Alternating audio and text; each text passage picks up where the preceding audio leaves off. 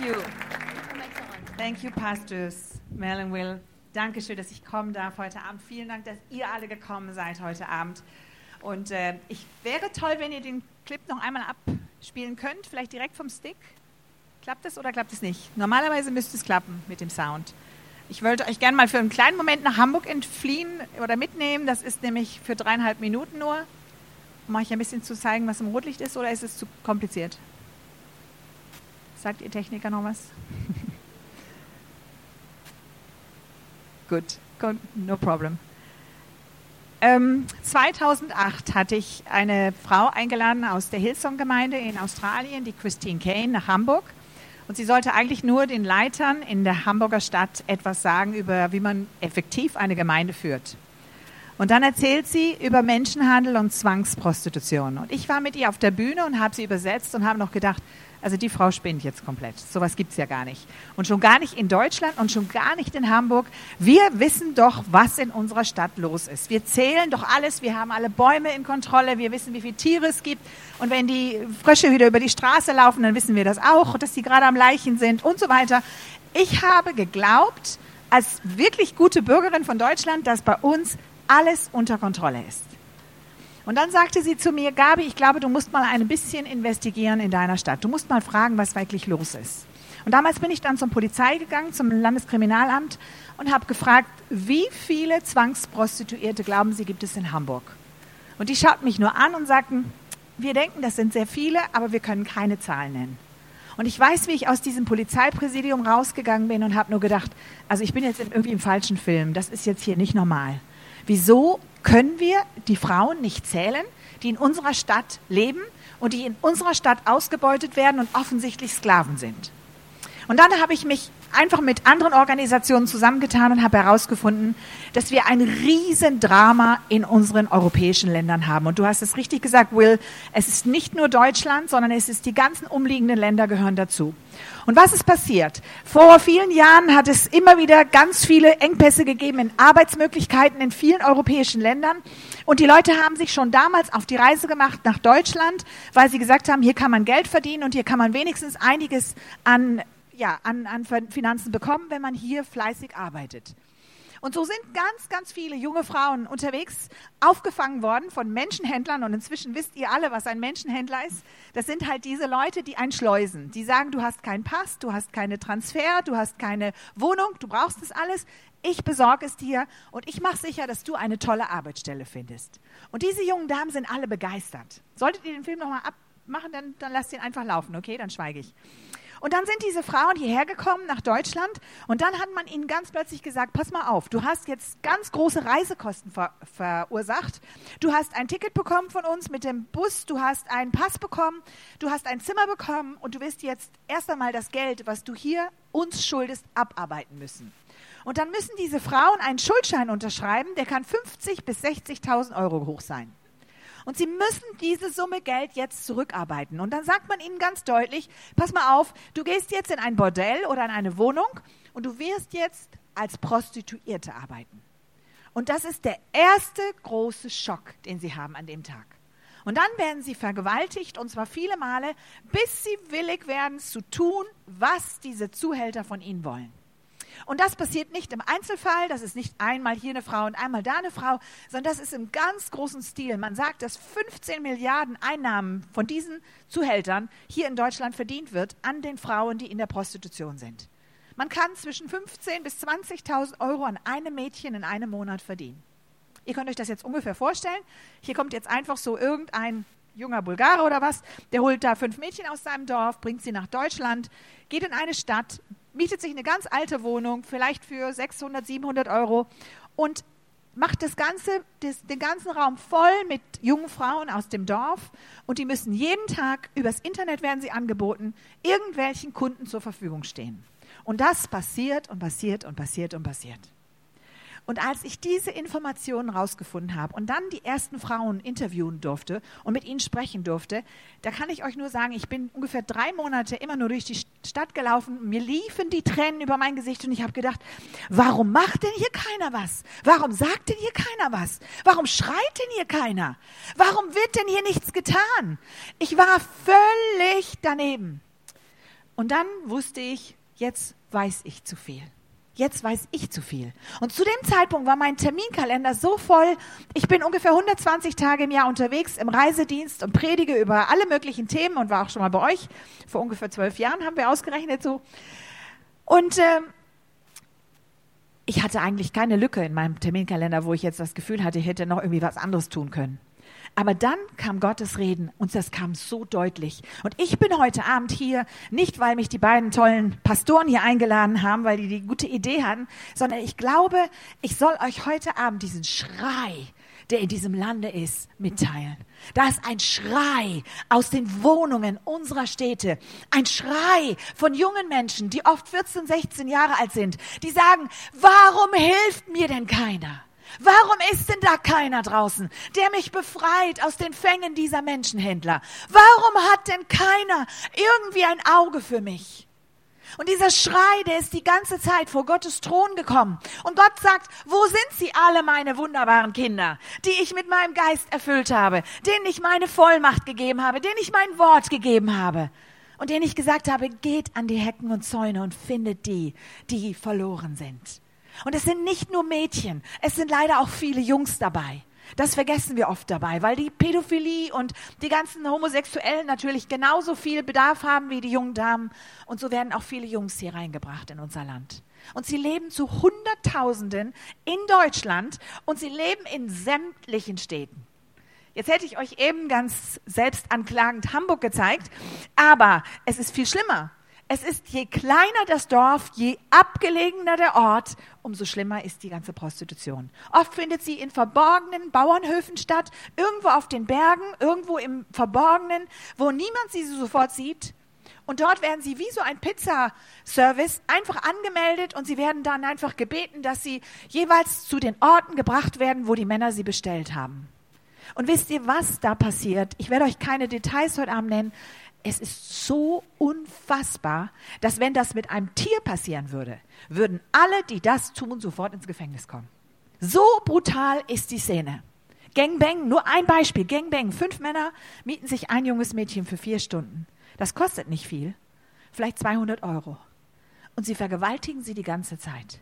Sie wird ohnmächtig, sie kommt wieder zu sich, sie wird wieder vergewaltigt, sie kommt wieder zu sich und sie geilen sich gegenseitig dabei auf und finden das auch noch ganz klasse, was sie da gerade tun. Das ist eine sehr übliche Art, wie im Augenblick umgegangen wird mit jungen Frauen in unserem Land.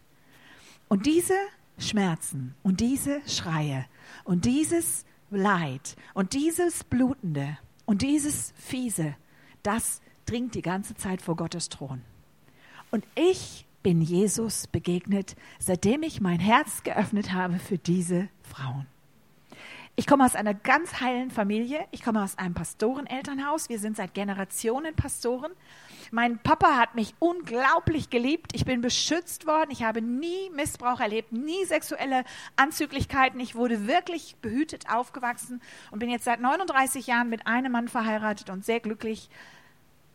Und trotzdem bin ich eine Person, die Jesus sucht, damit er seine Liebe in mein Herz geben kann für die, die so ein Leid erdulden müssen. Und heute Abend sind hier in diesem Raum Frauen, die betroffen sind, das weiß ich. Weil es zieht sie magisch an, dieses Thema. Weil sie sagen, was sagen die denn jetzt dazu? Wissen die überhaupt Bescheid, was mit uns passiert? Ich erlebe in fast allen Kirchen, wo ich auftrete und in fast allen Gemeinden, dass anschließend Frauen zu mir kommen und sagen, ich bin auch eine von denen. Ich habe auch jahrelang abarbeiten müssen, die Schulden, weil ich hier nach Deutschland gekommen bin, weil ich hier arbeiten wollte. Und musste diese 50.000, die sich meistens noch immer summieren, auf mehr und mehr und mehr, musste ich abarbeiten. Und diese Frauen sind mitten unter uns. Und für uns als Christen und als Männer und Frauen ist es wichtig zu wissen, dass es sie gibt. Und dass sie voller Scham und voller Schmerz irgendwo umherlaufen und versuchen, Kontakt zu bekommen, aber nicht wissen wie weil sie sich nicht outen möchten, weil sie nichts sagen möchten, weil sie das Gefühl haben, es steht auf ihrer Stirn geschrieben, ich bin eine Hure, ich muss mich prostituieren, ich muss mit allen Männern machen, was, was die wollen und ich habe kein Recht, Nein zu sagen. Jetzt fragt ihr euch vielleicht einfach mal von der Legalität, wieso kann in Deutschland sowas passieren? Das war ganz einfach. 2002 wurde ein Gesetz verabschiedet, das die meisten von uns gar nicht mitbekommen haben. So passiert es ja leider oft. Da wurde entschieden im Bundestag, dass Prostitution ein ehrbares Gewerbe ist. Das heißt, jeder ist selbstständig, der sich prostituiert. Und was man damals erwartet hat, dass die Frauen sich dann auch anmelden, dass sie dann auch krankenversichert werden, dass sie dann auch versichert werden gegen Arbeitsausfall, dass sie Urlaub bekommen, dass sie eine Gewerkschaft haben und so weiter und so weiter. Nichts dergleichen ist gekommen. Wir haben bisher noch keine Frau getroffen von den Hunderten von Frauen, die wir betreuen, die eine Krankenversicherung hat. Keine von denen hat eine. Sie sind alle krank, aber sie dürfen keinen Arzt aufsuchen. Sie haben ganz viele gesundheitliche Probleme. Wir brauchen dringend Ärzte, die mithelfen und sie helfen uns, wenn wir sie rausholen. Aber diese Frauen brauchen dringend Hilfe. Sie haben alle keine frei gehabt. Wir haben Frauen rausgeholt, die waren vier Jahre mit 16 nach Hamburg gebracht worden, verkauft worden an einen Zuhälter. Das wird für 3000 Euro gemacht in Deutschland. Es kostet 3000 Euro, so ein Mädchen zu kaufen.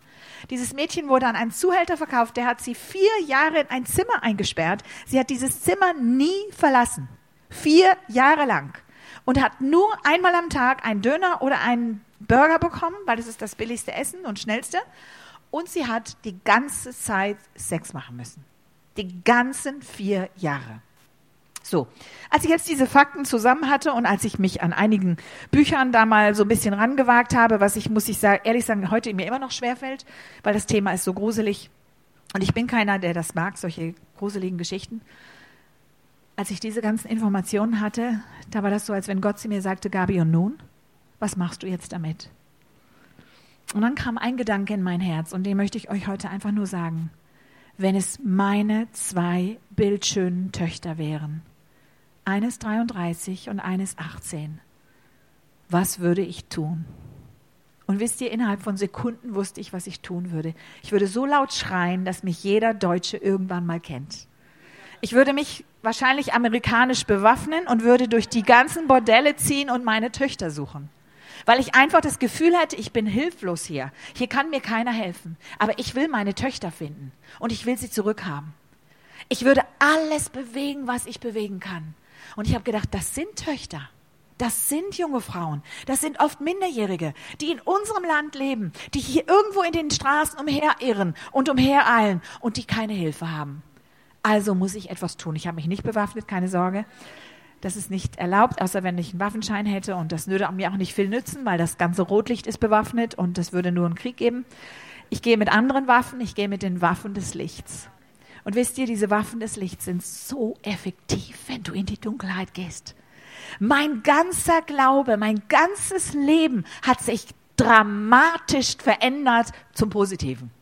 Ich habe Furchtlosigkeit gelernt. Ich habe gelernt, mit Präzision zu arbeiten. Ich habe gelernt, Gott zu bitten, zu sagen, was ich tun soll und ihm mir die Strategie zu geben, damit ich erfolgreich bin, weil die Frauen sind Gefangene, die sind Sklaven. Das kannst du nicht einfach, da kannst du nicht hingehen und klingeln und sagen, komm mal raus. Das ist ja immer der Gedanke, den man hat. Warum laufen die nicht alle weg? Die sind so gefangen in Angst, das könnt ihr euch gar nicht vorstellen. Die sind wie gelähmt und wagen es nicht wegzugehen, weil sie wissen, wenn sie weglaufen, werden sie bestraft. Wir haben Frauen rausgeholt, die wurden als Strafe drei Tage in einen Sarg eingeschlossen und mussten da liegen in der Dunkelheit in dem Sarg als Strafe, dass sie weggelaufen sind. Eine andere Frau hat uns erzählt, sie wurde im Grab, in einem, im, im, richtig im Wald eingegraben, wie in einem Grab, für drei Tage und drei Nächte und wusste nicht, wann sie befreit wird, als Strafe, dass sie weggelaufen war damit sie das nie wieder wagt. Weil sie sind große Einnahmequellen für diese Zuhälter und für diese Mafia-Bosse, die dahinter stehen. So, dann kam das Jahr 2011, das ist jetzt sieben Jahre her. Und dann haben wir ganz mutig etwas getan, was ich euch als Gemeinde ans Herz legen möchte. Wir haben gesagt, wir werden nicht mehr nur Kirche spielen, also sein, sondern wir werden Kirche werden. Wir machen ein Haus auf für diese Frauen, damit sie freikommen. Und wir werden alles tun, dass jeder daran beteiligt ist. Und wir haben keinen Aufruf gemacht, dass wir gesagt haben, wer will hier mithelfen, sondern wir haben nur gesagt, wir treffen uns regelmäßig zum Gebet. Wenn ihr dabei sein wollt, kommt dazu. Und so haben wir angefangen zu beten und Gott zu bitten um eine Strategie. Und dann war uns sehr schnell klar, wir brauchen ein Haus, ein sicheres Haus. Und das war ein kleines Kunststück zu bekommen. Aber wie Gott so ist, er macht ja alles möglich. Plötzlich hatten wir eins, ein riesig großes, schönes Haus, vier Etagen. Wir können zwölf Frauen aufnehmen und haben mehrere große Räume und Büros. Und dann hatten wir das Haus und dann hatten wir Mitarbeiter geschult und erste Spenden bekommen. Und dann war da keine Frau. Und dann haben wir gemerkt, wir müssen für alles beten. Oh Leute, das war dann die beste Reise meines Lebens. Wir haben dann angefangen, ganz konkret zu beten, Herr, lass Frauen jetzt mutig sein und raussteigen aus ihrem Milieu. Und dann bekomme ich einen Anruf von der Polizei und sie erzählt mir, die Polizei in Hamburg, Frau Wendland, kommen Sie bitte schnell hier in der Straße so und so. Wir haben gerade eben eine Frau auf der Straße aufgesammelt, die ist rausgelaufen aus einem Bordell. Der Zuhälter hinter ihr her hat sie zusammengeschlagen. Passanten haben eingegriffen und haben sie zu uns in die Polizeistelle gebracht. Sie will keine Aussage machen gegen den Mann. Das machen die Frauen nicht, weil sie haben eine höllische Angst vor diesen Kerlen. Die sagen ihr nämlich, wenn du mal eines Tages gegen mich etwas unternehmen willst, werde ich deiner Familie in deinem Heimatland die Hölle heiß machen. Und dann werde ich deiner kleinen Schwester alles Böse antun, was du nicht willst. Und damit haben sie sie gefasst, gefasst. Und sie wissen, diese Mädchen werden niemals aussagen gegen sie. Weil sie die Angst haben. Und das hätten wir auch alle. Stell dir das nur mal vor. Täter würden sagen, wenn du wegläufst und was gegen mich unternimmst, dann werde ich dein Elternhaus abbrennen, ich werde deine Mutter quälen, ich werde deinem Vater die Hölle heiß machen. Dann würden wir alle ganz still sein und sagen, Gott sei Dank bin ich entronnen, entronnen aber ich werde nichts gegen den Täter unternehmen. Und das passiert leider dann auch. Und so hatten wir dann diese junge Dame zu uns gebracht und das war die Geschichte. Mit 16 war sie schwanger geworden von ihrem Freund. Sie hatte ein Baby zur Welt gebracht. Der Freund hat gesagt, lass uns nach Deutschland gehen für sechs Monate. Wir verdienen viel Geld. Dann kommen wir zurück und dann werden wir unser Baby aufziehen und dann heiraten wir. Diese typische Geschichte, die passiert jeden Tag. Und so sind sie nach Hamburg mit einem billigen Bus gefahren von Bulgarien. Und dann hat er, dieser Freund, sie in Hamburg an einen Zuhälter verkauft. Sie wusste das nicht. Sie hat jeden Tag gewartet, dass ihr Freund zurückkommt und sie holt. Und dann hat sie vier Jahre in einem Zimmer eingesperrt in Hamburg sich prostituieren müssen. Das wollte sie nicht. Und nach vier Jahren hatte sie die Schnauze so voll, dass sie gelaufen ist um ihr Leben. Und was, wisst ihr, was ich jetzt herausgefunden habe? Dass fast alle Frauen im Milieu beten. Ich sage immer, es kommen mehr Gebete in diesem Moment aus Deutschland, aus den Bordellen, als aus den Kirchen. Und diese Gebete hört Gott. Gott hat zu mir gesagt, Gabi, jede Frau, jeder Mensch, und das gilt für euch heute auch, der mich um Hilfe anruft, werde ich retten. Aber Gott fragt gleichzeitig, wo seid ihr, die Retter? Ihr, die ihr das tun müsst, weil er kann vom Himmel nicht jedes Mal kommen und das Mädchen rausholen und sie in ein Bett stecken und ihr was zu essen geben. Das ist dann unsere Aufgabe. Und das möchte er, dass wir das tun. Und so haben wir diese Frau dann zu uns geholt. Und jetzt haben wir erfahren, dass sie in ihrem Heimatland ein vierjähriges Baby hat, also kleines Mädchen, und dass sie dieses Kind natürlich braucht, weil sonst würde sie niemals in Sicherheit sein. Und dann haben wir Gott entdeckt. Wow, wir wurden nur noch überrascht. Wir haben entdeckt, dass es überall in Europa Christen gibt, die sich organisiert haben und gesagt haben, wir kämpfen gegen Menschenhandel. Und so haben wir in Bulgarien A21 gefunden, diese Organisation von Christine Kane, und haben gesagt, hey, helft uns, wir schicken die Frau zu euch rüber, wir bezahlen alles, bitte bringt sie in ihr Heimatdorf, sucht ihre kleine Tochter, wir können die Sprache nicht, bitte helft. Und die haben sofort übernommen, haben mit Polizeischutz sind sie ins Dorf gefahren, haben die kleine Victoria gefunden, haben Mama und Tochter zusammengebracht, haben sie in Sicherheit gebracht und in eine Ausbildung.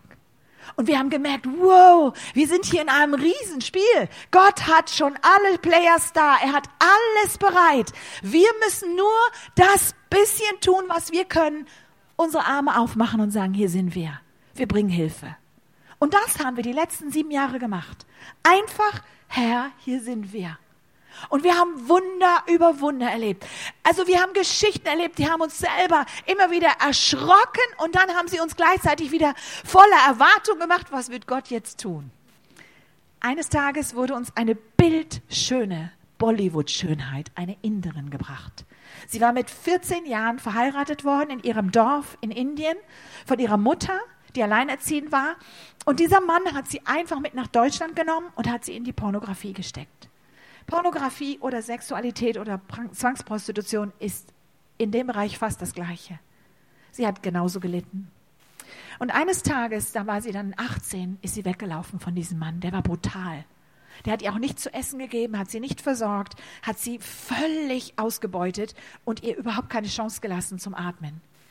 Als sie dann mit 18 in ein Frauenhaus gebracht wurde, in ein normales Frauenhaus, hat er sie ganz schnell wiedergefunden. Der Typ war super versiert, der wusste, wo man sucht, der wusste, wie man durch das Internet sich durchklickt. Das sind die meisten von denen sind super klasse da drin und hat sie innerhalb von wenigen Stunden gefunden, wieder weggeholt. Und dann hat eine Sozialarbeiterin diesen Fall entdeckt und hat gesagt, sie muss zu Mission Freedom. Das ist die Organisation, wo ich weiß, die Frau wird sicher sein. Und dann wurde sie uns gebracht Sie war in einem ziemlich schlimmen Zustand. Sie hat sich ziemlich schnell beruhigt. Wisst ihr, ich habe zu Mel vorhin gesagt oder auch zu den anderen Frauen heute Mittag, das meiste, was wir tun, ist, wir nehmen sie in den Arm und halten sie fest und lassen sie einfach nur mal weinen. Den ganzen Schmerz, die ganze Wut, die ganze Enttäuschung, die ganze Scham, das ganze Gefühl von alles ist scheiße. Alles mal raus. Und wenn sie dann fertig sind mit Weinen und Irgendwann kommen sie dann so zur Ruhe, wo sie dann endlich einschlafen. Und wir haben extra das Haus so eingerichtet, dass sie überall schlafen können. Das heißt, meistens bleiben sie in unserem Wohnzimmer sitzen und schlafen einfach ein. Wir haben große Couches mit ganz schönen Decken und ganz viel Kissen. Und wenn so eine Beauty dann einschläft, dann lassen wir sie erstmal schlafen, weil sie haben lange, lange Monate nicht geschlafen. Und wenn sie dann anfangen, endlich ein bisschen Appetit zu bekommen und sie essen, dann wissen wir, jetzt sind wir schon ganz viele Schritte weiter. Und dann haben wir sie in eine Schule gebracht, weil sie wollte lernen. Sie war super intelligent. Wir hatten keine Papiere von ihr. Wir hatten keine Papiere von der Schule aus Indien. Das Ganze war ein Wunder. Die Schulleitung hat sie angenommen als Schülerin und haben für sie, die Schule, die Krankenversicherung jeden Monat bezahlt. Die Lehrer haben jeden Monat zusammengelegt, um die 250 Euro für ihre Krankenversicherung zu bezahlen. Sie hat keine Papiere gehabt, hat ihr Abitur gemacht, hat danach Chemietechnikerin gelernt, ist in einem großen Konzern angestellt worden mit ganz viel Geld, Gehalt. Und dann hat Gott zu mir gesprochen, hat gesagt, Gabi, zieh ihr ein Brautkleid an. Wir, hä? Ein Brautkleid und außerdem, ich war gerade mal wieder in der Schweiz und hat da gepredigt und gehe runter von der Bühne und ein Mann rennt hinter mir her. Ich will eigentlich ganz schnell zum Flughafen und er sagt, Frau Wendland, halten Sie, halten Sie. Mein Auto ist voller Brautkleider, nagelneuer Brautkleider. Würden Sie bitte alles, was Sie haben möchten, aussuchen und mitnehmen? Und ich sage, wie kommen Sie denn auf die Idee? Er sagt, Gott hat zu mir gesprochen, ich soll Ihnen diese Brautkleider alle besorgen. Der hatte alles vorbereitet, wie Männer sind, ne? die sind ja klasse, wenn sie dann so ne, vorbereitet sind. Boah, der hatte Koffer fertig, ich habe die Brautkleider alle schupp, rein in die Koffer, rein in die Koffer und bin wirklich Lady Gaga mäßig in Hamburg gelandet volles Programm mit meinen Koffern und der Zoll fragt, Frau Wendmann, was, oder der Zoll fragt, was haben Sie denn da in den ganzen Koffern? Ich sage, nagelneue Brautkleider. Und wofür? Ich sage, für meine Töchter. Oh, sagt er, gehen Sie. Machen Sie bloß, dass Sie wegkommen. Der hat gedacht, die Frau, die hat jetzt auch schon eine Meise. Und so stand ich zu Hause mit diesen vielen Brautkleidern und wirklich, Leute, wenn du anfängst, in den bevorbereiteten Wegen Gottes zu gehen, dann läuft jeder Tag völlig überraschend. Da ruft mich eine Nachbargemeinde an, mit der wir noch nie was zu tun hatten. Und sie sagen, Gott hat zu uns gesprochen, wir sollen euch einen Hochzeitstag für eure Frauen machen. Und wir haben eine ganz große Planung bekommen. Habt ihr Brautkleider? Ich sage, Brautkleider habe ich ohne Ende. Ihr sagt sie, dann kommt und lasst euch überraschen.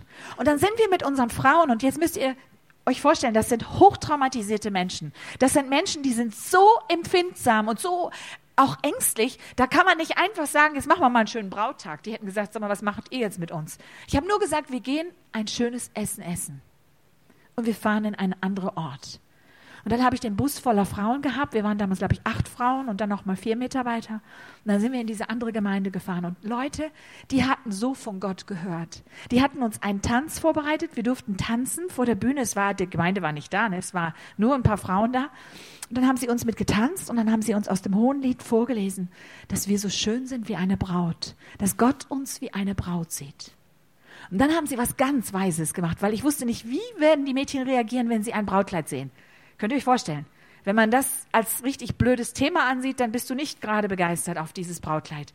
Dann haben sie was gemacht, was war so weise. Sie haben die Mädchen einzeln angesprochen und haben gesagt, ich habe was Schönes für dich, kommst du mal mit? Und sind dann in den Brautsalon gegangen, der war sowas von romantisch. Da hatten sie die ganze Gemeinde aufgefordert, allen Brautschmuck zu bringen. Alle mussten was spenden. Das war ein riesen Bramborium, was sie da eingebaut hatten. Und die ganzen nagelneuen Kleider hingen da. Und dann passierte das Wunder, was wie jede Frau passiert. Wenn wir in einen Brautsalon eingeladen würden von der Besitzerin und sie sagen würde, schau dir doch mal alles an, dann würden wir alle irgendwann sagen, darf ich das mal anprobieren? Und so passierte das. Und so zog sich diese wunderschöne Inderin dieses traumhafte Kleid an. Und wir fanden wirklich für alle acht Frauen ein passendes Kleid. Sogar für mich haben sie noch eins gehabt. In Übergröße. Jedenfalls, wir hatten nachher am Ende alle eins an.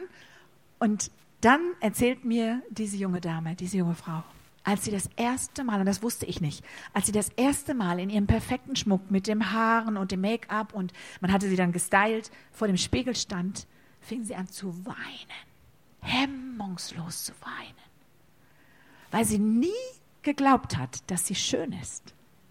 Wenn du ganz jung vergewaltigt wirst und ganz jung als Prostituierte arbeiten musst oder als Model oder so, dann hast du irgendwann das Gefühl, auf meiner Stirn steht unrein oder Hure. Ich weiß nicht, was sie da denken, was auf ihrer Stirn steht. Sie glauben, dass jeder sie sieht. Und sie glauben, dass ihr Kopf getrennt ist von ihrem Körper. Sie splitten buchstäblich ab.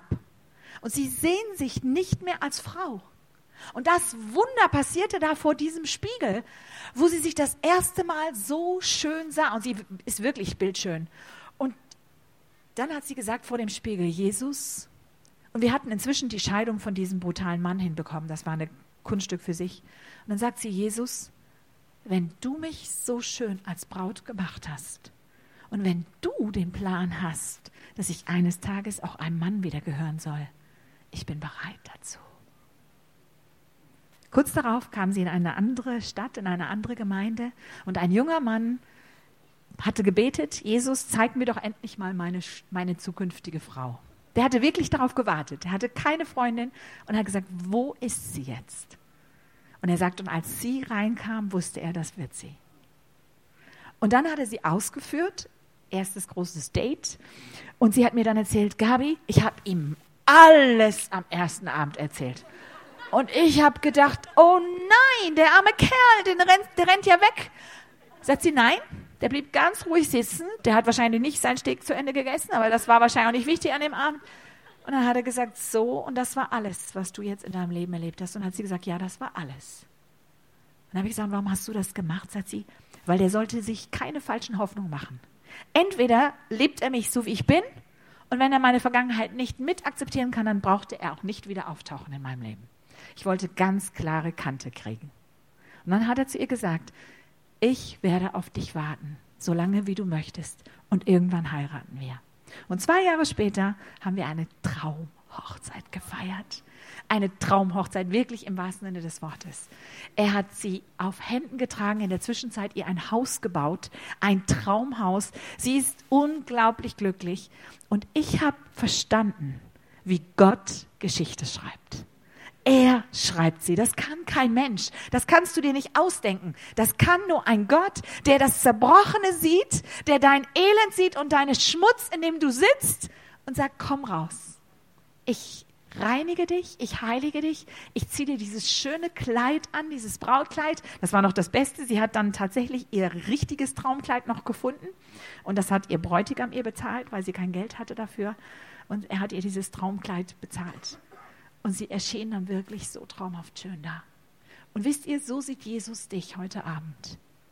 Er will, dass du dieses Kleid der Gerechtigkeit anziehst. Und das identifiziert dich gar nicht mehr über die Vergangenheit. Egal was gewesen ist, wie oft du vergewaltigt wurdest, wie oft du missbraucht wurdest, wie oft du einen Boyfriend hattest, wie oft du was, was ich gemacht hast, in wie vielen Bordellen du schon gewesen bist. Ich weiß, dass es die Jungs hier gibt heute Abend, weil sie haben schon meinen Schultern gehangen und haben gesagt, kannst du mir Vergebung aussprechen? Ich bin in Bordellen gewesen, ich habe das ja nicht gewusst, was ich da getan habe. Ich wusste ja nicht, dass die Mädchen das nicht freiwillig tun.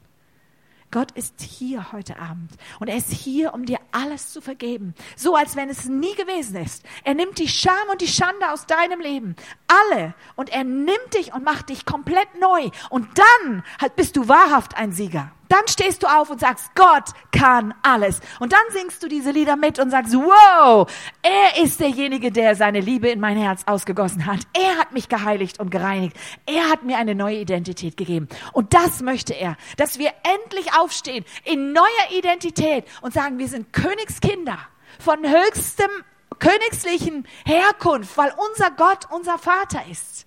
Und er will dich versorgen. Er will, dass du eine Zukunft hast. Er will, dass du glücklich wirst und dass deine Zukunft fantastisch wird. Aber ich muss noch ein Thema ansprechen heute Abend. Und das ist die schlimmste Form der Sexualisierung unserer Gesellschaft und das ist der rituelle Missbrauch. Ihr braucht jetzt nicht fragen, was das ist, aber das ist der mit Satan zusammen. Ritueller Missbrauch. Und diese Personen gibt es auch hier heute Abend. Und diese Personen sind gefangen in der Sünde. Das heißt, der Satan selber hat einen Bund mit diesen Menschen geschlossen und benutzt sie für die perversesten Dinge, die ihr euch kaum vorstellen könnt.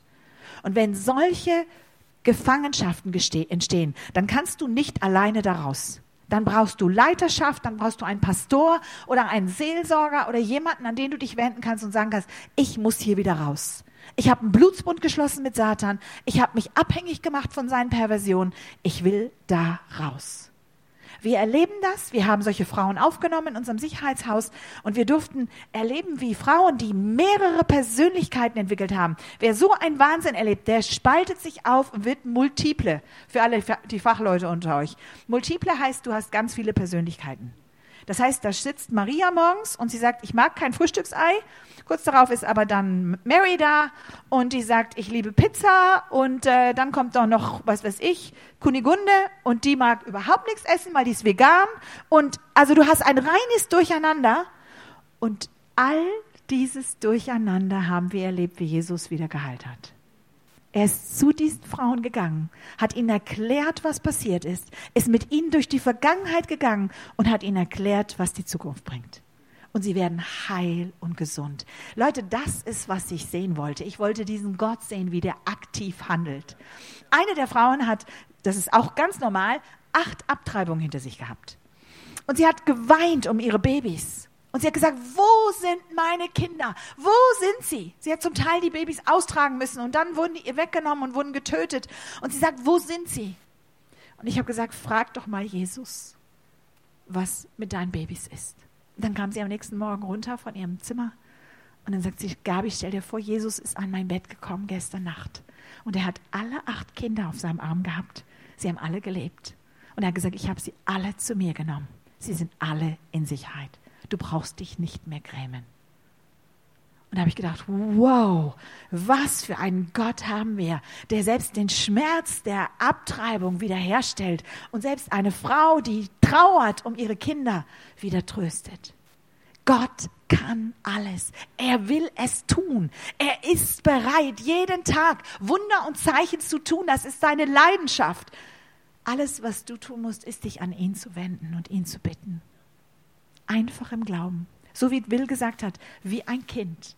Ganz naiv. Ich kann euch gar nicht sagen, wie oft ich naiv bete. Ich bete so oft, dass ich inzwischen schon gar nicht mehr weiß. Ich glaube, ich, ich bete die ganze Zeit weil ich einfach immer erwarte, dass Gott was Gewaltiges tut.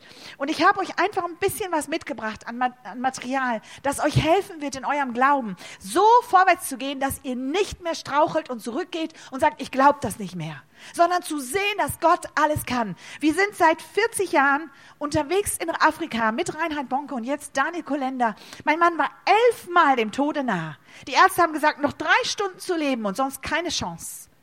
Und jedes Mal habe ich mich an einen Gott gewandt, der da oben irgendwo fern ist und gefragt, Herr, wo bist du eigentlich? Bist du da? Bist du wirklich so real, wie du es in deinem Bibel sagst? Ist das alles wahr? Und ich habe oft gedacht, Gott hat mich verlassen. Die meiste Zeit sogar. Es war gar kein Glaube. Aber ich habe verstanden, dass Gott will, dass wir uns an ihn wenden in unserer Aussichtslosigkeit. Und jedes Mal hat Gott eingegriffen auf Leben oder Tod. Eine spannende Geschichte einer Familie, die Gott vertraut hat in ausweglosen Lagen. Und ihr sollt begreifen, dass jede ausweglose Lage eures Lebens für Gott eine Herausforderung ist, euch zu helfen. Er möchte zeigen, wer er ist. Und heute weiß ich, dass ich weiß, dass ich weiß. Ich habe Gott so oft erlebt. Es gibt ihn. Da kannst du mir erzählen, was du willst. Es gibt ihn. Er ist sicher da. Wir haben zwei Filme gemacht oder einen haben wir äh, also kaufen wir und den verkaufen wir weiter. Unbezahlbar. Die Geschichte des Menschenhandels weltweit. Ein unglaublich guter amerikanischer Film. Ein 90 Minuten Film, der sehr spannend ist, aber den man auf jeden Fall auch mit Kindern schauen kann ab zwölf Jahren. Ich möchte euch sehr empfehlen, nehmt euch Material mit, sagt es anderen Leuten, dass es in dieser Zeit so viel Menschenhandel gibt. Das ist ein wiedergeborener Schauspieler, der die Rolle gespielt hat. Es ist eine wahre Geschichte. Und dann zwei Geschichten unseres Hauses, wenn es deine Tochter wäre. Frauen, die ausgestiegen sind aus der Zwangsprostitution. Und die Polizei erklärt, warum es so problematisch ist, im Augenblick in Deutschland auszusteigen. Wegen der Gesetzeslage. Keiner kann dir helfen, weil es ein legaler Job ist.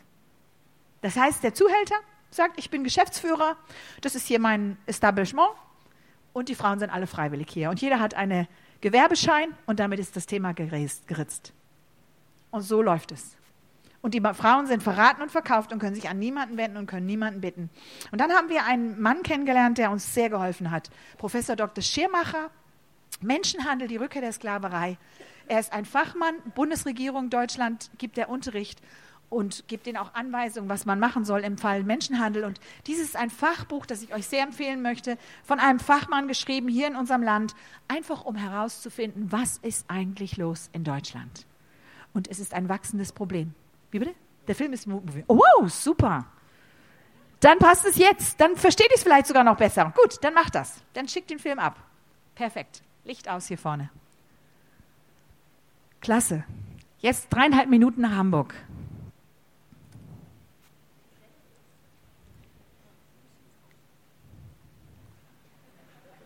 Irgendwie scheint Hamburg weit weg zu sein.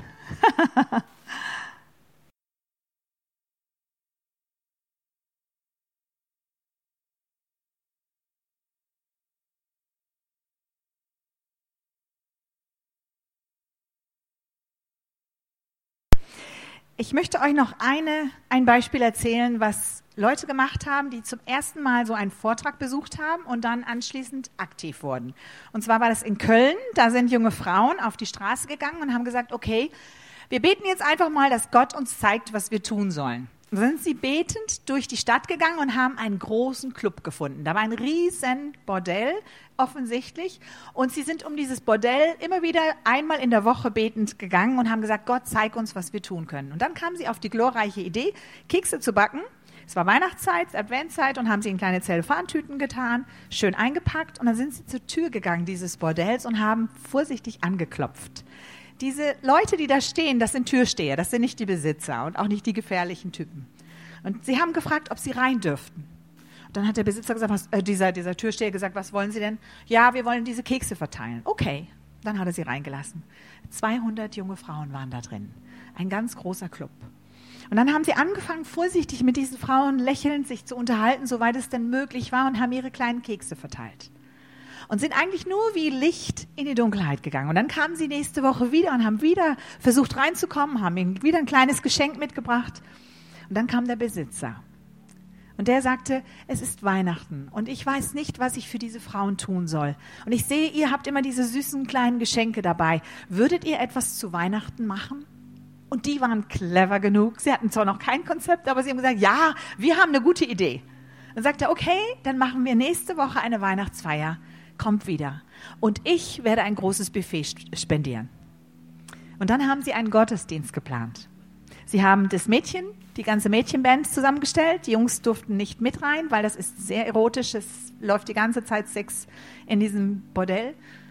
Sie haben die Band reingefahren mit dem LKW, haben ausgeladen die Instrumente. Mitten in diesem Rotlicht, mitten in diesem Club, haben sie die Bühne in Anspruch genommen und haben angefangen, Jesus anzubeten. Ich kann mir vorstellen, was im Himmel los war. Totenstille. Selbst die Engel haben nicht mitgehalten. Und Gott hat gesagt, endlich kapieren die Deutschen, warum ich sie gerettet habe. Und dann hat unsere Luba, die Frau, die ihr eben im Film gesehen habt, ist meine beste Streetworkerin, hat sie eine Predigt gemacht, mitten in einem Bordell. 200 junge Mädchen, unbekleidet, 15 Männer und der Besitzer an der Tür. Und dann hat sie gesagt, Jesus ist der Weg, die Wahrheit und das Leben. Wer zu ihm kommt, der findet ewiges Leben. Und sie hat gesehen, wie die Mädchen alle anfingen zu weinen. Viele konnten gar nicht die Sprache verstehen, aber sie haben die Atmosphäre gespürt.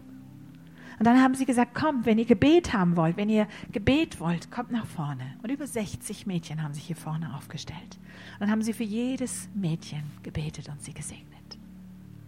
Und als alles fertig war, da sind sie zur Tür, dann sagte der Besitzer, Sowas hat mir noch nie jemand erzählt. Und sie durften unbehelligt wieder raus aus diesem Modell.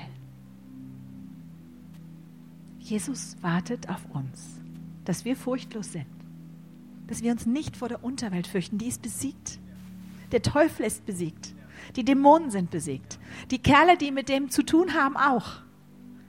Aber sie warten auf die Botschaft der Liebe Gottes. Nicht jetzt gleich nachmachen, aber ich glaube, wenn ihr anfangt, ganz bewusst zu beten, auch ihr Männer, Herr, was kann ich konkret tun? Dann werden euch Ideen kommen. Wir haben Männer, die ins Milieu gehen bei uns, betend. An einer Stadt habe ich gehört, da gehen die Männer einmal im Monat für eine halbe Stunde ins Rotlicht und stellen sich, ich weiß nicht, zehn Männer ungefähr, stellen sich so hin und halten nur die Hände hoch und schweigen. Eine halbe Stunde lang. Und dann gehen sie wieder raus. Und das verändert die Atmosphäre. Weil Jesus kommt mit seinen Engeln da rein. Die Frauen rufen nach Hilfe und Gott will retten. Und vielleicht, und das möchte ich jetzt tun, für euch beten, dass Gott euch die Augen öffnen möge. Wir sind alle betriebsblind. Wir alle gehen durch unsere Stadt so, wie wir sie kennen. Der Sportclub, der Supermarkt, der Arzt, die kennen wir alle. Aber wir sehen nicht die vielen Menschen zwischen uns, die verzweifelt umherirren und fragen, ist hier keiner, der weiß, dass ich hier geschlagen werde? Ist hier keiner, der weiß, dass ich vergewaltigt werde? Hört keiner meine Schreie aus dem Keller? Und ich möchte jetzt an dieser Stelle beten, und Jesus ruft, wo seid ihr? Wo seid ihr? Ich möchte euch diese Frauen bringen. Ich möchte, dass ihr Zeichen und Wunder seht. Ich möchte, dass es normal wird für euch, dass ihr mich jeden Tag erlebt, dass ich komme und die Frauen heile, dass ich die Durchgeknallten wieder heil mache, dass ich die, die verlorene Kinder haben, wieder tröste. Ich tue das. Jesus tut bei uns 99 Prozent. 0,01 Prozent leiste ich, indem ich meine Arme öffne, mein Geld gebe meine Zeit gebe und sage, Herr, hier bin ich. Und seitdem ich das tue, habe ich viel mehr Kraft und Zeit als je zuvor. Und viel mehr Einladungen, als ich jemals machen kann. Jesus, ich danke dir, dass du hier bist. Ich liebe dich. Herr, ich verstehe, was du am Kreuz erlitten hast, zumindest so ein bisschen. Das war un unerträglich. Du hast die Vergewaltigungen alle erlitten. Du hast die Scham und das Gefühl von Entblößung und Ehrlosigkeit erlebt und die Spucke und ja, diese ganzen anderen Gefühle hast du auch gehabt. Aber Jesus, du hast es getan aus Liebe zu uns, damit Frauen und Kinder wieder heil werden, die jetzt vergewaltigt werden hier in Deutschland. Und Herr, wir bitten dich, vergib unserem Land, was wir antun, all diesen Menschen, wie wir uns verhalten und wie unsere Männer rücksichtslos geworden sind in der Prostitution, Herr. Ich bitte dich, dass du unser Land noch einmal heilst und befreist. Und ich bete, dass du heute Abend unsere Augen salbst und unsere Herzen salbst und unsere Ohren salbst und unsere Hände salbst. Und dass wir uns nicht mehr selber leben, sondern für dich. Du hast für uns den Preis bezahlt, damit wir frei sind. Und jetzt dürfen wir diesen Preis weitergeben. Freiheit für alle Menschen. Und ich danke dir dafür, dass du das schenkst. Und ich möchte diese Gemeinde segnen heute Abend. Herr, mit deiner Gegenwart und mit deinem Heiligen Geist. Heiliger Geist, fang jetzt an zu wirken, hier mitten unter uns. Berühre unser Herzen, lass sie brennend werden für Verlorene und lass sie hören, was du hörst und sehen, was du tust. Jesus, wir wollen deine Zeugen sein. Und wir wollen in die Dunkelheit gehen, um Menschen zu befreien. Und du schenkst uns die Gnade. Ich danke dir, dass du heute Abend gesprochen hast. Und ich gebe alles zurück an dich. Herr, es ist dein Werk, an dem wir stehen. Und gepriesen sei dein Name dafür. In Jesu Namen. Und alle sagen Amen.